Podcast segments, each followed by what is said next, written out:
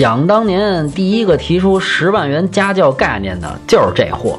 通用啊，也是靠着它在中国是老太太摸电门抖起来的。早些年啊，您要是有辆赛欧，那在国贸 CBD 那儿一停，一准儿的能吸引小白领啊。赛欧的原型车呀，就是欧宝的可赛。不过现在这货可跟可赛是一点关系都没有了。新赛欧三长得，说实话是没什么特点，换了两台发动机，1.3和1.5的自吸，动力啊比原来的还肉。配置不高，以实用为主，全系标配这发动机启停算是个特点。